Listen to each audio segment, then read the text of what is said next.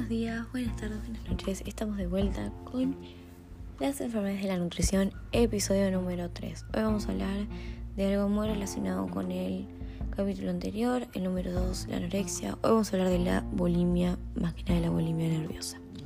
Vamos a comenzar con una descripción general de esta.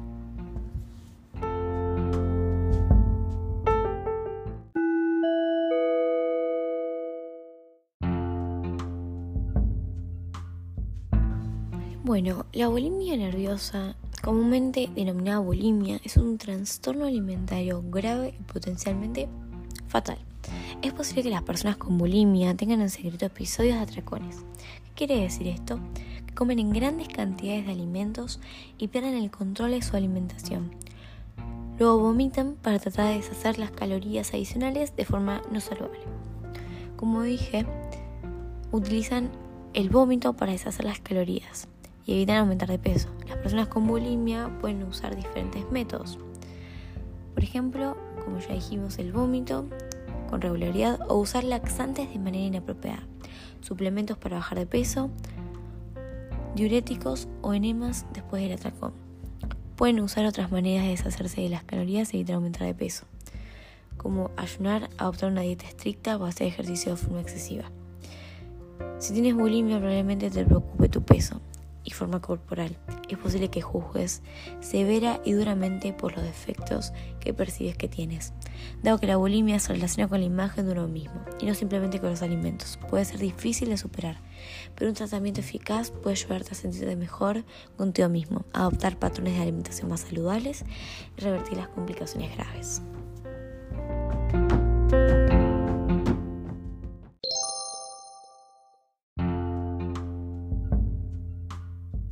Hicimos con los episodios anteriores de las enfermedades de la nutrición, hoy también vamos a hablar de los síntomas y signos, pero en este caso la bulimia. Esta puede incluir preocuparse por la forma del cuerpo y el peso, vivir con miedo de aumentar de peso, repetir episodios de comer cantidades excesivas de alimento de una sola vez, sentir una pérdida de control durante el atracón, como si no pudieras dejar de comer o no pudieras controlar lo que comes, forzar el vómito o hacer demasiado ejercicio para no aumentar de peso después de un atracón, usar laxantes, diuréticos o enemas. Después de comer cuando no es necesario, ayunar, restringir las calorías o evitar ciertos alimentos entre atracones, usar suplementos dietéticos o productos a base de hierbas en exceso para bajar de peso. La gravedad de la bulimia se determina por el número de veces a la semana que te purgas, por lo general al menos una vez a la semana durante por lo menos tres meses.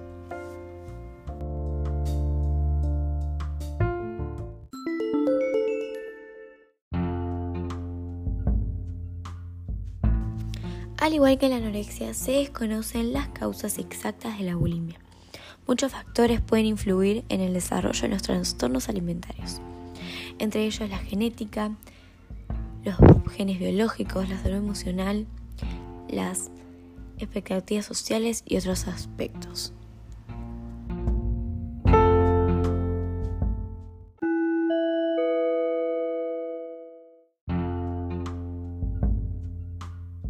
Bueno, al igual que la anorexia, nuevamente las niñas y las mujeres son más propensas a tener bulimia que los niños y los hombres. Por lo general, la bulimia comienza durante los últimos años de la adolescencia y el principio de la adultez. Entre los factores que pueden aumentar el riesgo de bulimia se incluyen los siguientes factores biológicos.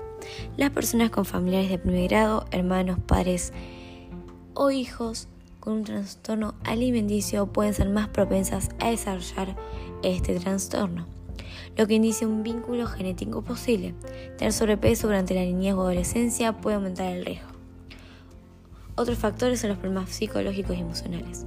Los problemas psicológicos y emocionales como la depresión, los trastornos de ansiedad o el consumo de sustancias están estrechamente ligados con los trastornos alimenticios. Las personas con bulimia pueden tener sentimientos negativos sobre ellas mismas. En algunos casos los eventos traumáticos y el estrés ambiental pueden ser factores que contribuyen a la enfermedad. También la dieta. Las personas que siguen dietas tienen un riesgo mayor a desarrollar estos trastornos. Muchas personas con bulimia restringen de forma grave las calorías entre episodios de atracones, lo cuales pueden desencadenar una necesidad de comer compulsivamente otra vez y luego purgarse. Otros desencadenantes para los atracones incluyen estrés, una mala autoimagen corporal, alimentos y aburrimiento.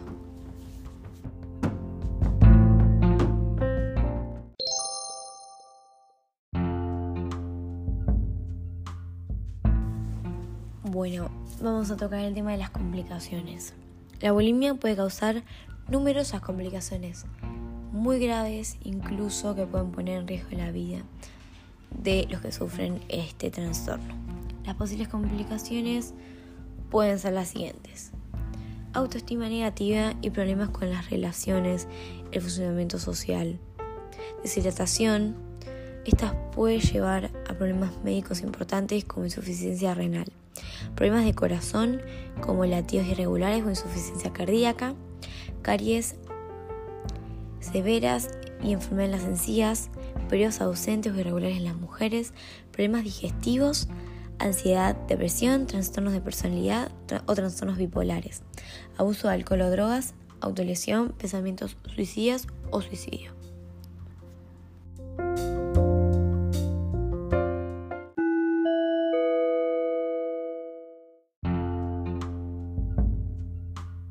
Aunque no hay una forma segura de prevenir la bulimia, puedes guiar a la persona hacia un comportamiento saludable o que busque tratamiento profesional antes de que la situación empeore. ¿Cómo puedes ayudar? Promueve y refuerza una imagen corporal saludable para tus hijos, sin importar el tamaño o la forma. Ayúdalos a crear confianza de manera que no, tengan que ver con la apariencia. Disfruta las comidas familiares de forma regular. No hables acerca del peso en el hogar. En lugar de ello, concentrate en tener un estilo de vida saludable. Desalienta las dietas, en especial cuando incluyen comportamientos de control de peso poco saludables como el ayuno, el consumo de suplementos o laxantes para bajar de peso o el vómito autoinducido. Habla con el proveedor de atención médica primario. Este profesional podrá identificar los primeros indicadores de un trastorno alimentario y ayudar a evitar su desarrollo. Si notas que un familiar o amigo tiene problemas con la comida que pudiera ocasionar o indicar un trastorno alimentario, trata de hablarle sobre estos problemas y preguntarle cómo puedes ayudarlos.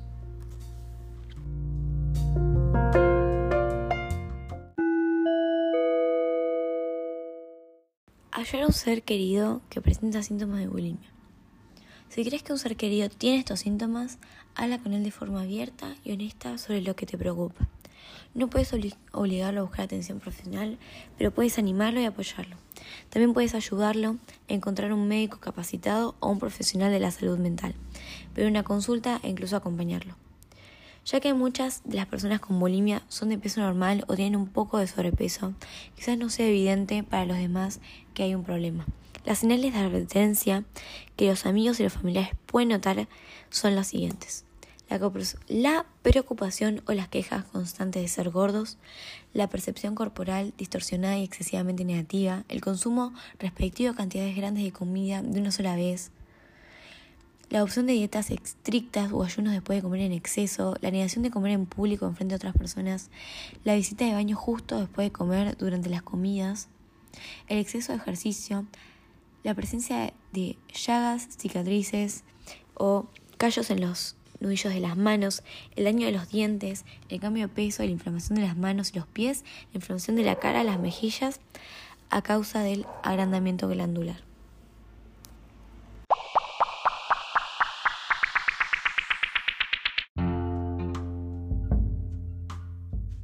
Y por último, ¿cuándo debes consultar con un médico? Si tenés síntomas de bulimia, busca atención médica cuanto antes. Cuando se trata de bulimia, puede tener efectos graves sobre la salud. Habla con un proveedor primario de atención o con un profesional de salud mental sobre los sentimientos y síntomas de la bulimia. Si no quieres buscar tratamiento, habla con alguien sobre lo que te sucede. Puede ser un amigo, un ser querido, un maestro, un, un líder religioso o alguien con quien confíes. Ellos van a ayudarte a adoptar las primeras medidas para obtener un tratamiento exitoso contra la bulimia. No se dejen estar, piensen en su salud. Esto no es una pavada, hay que tratarlo con seriedad. Y mientras antes si consigues ayudar a las personas o ayudarte a vos mismo, mejor vas a estar en la vida. Gracias por escucharme una vez más. Nos vemos en otro episodio. Gracias. Desde acá les mando un saludo. Hasta luego. La nutrición y las enfermedades siempre en nosotros y siempre hay que estar atentos. Hasta luego. Saludos.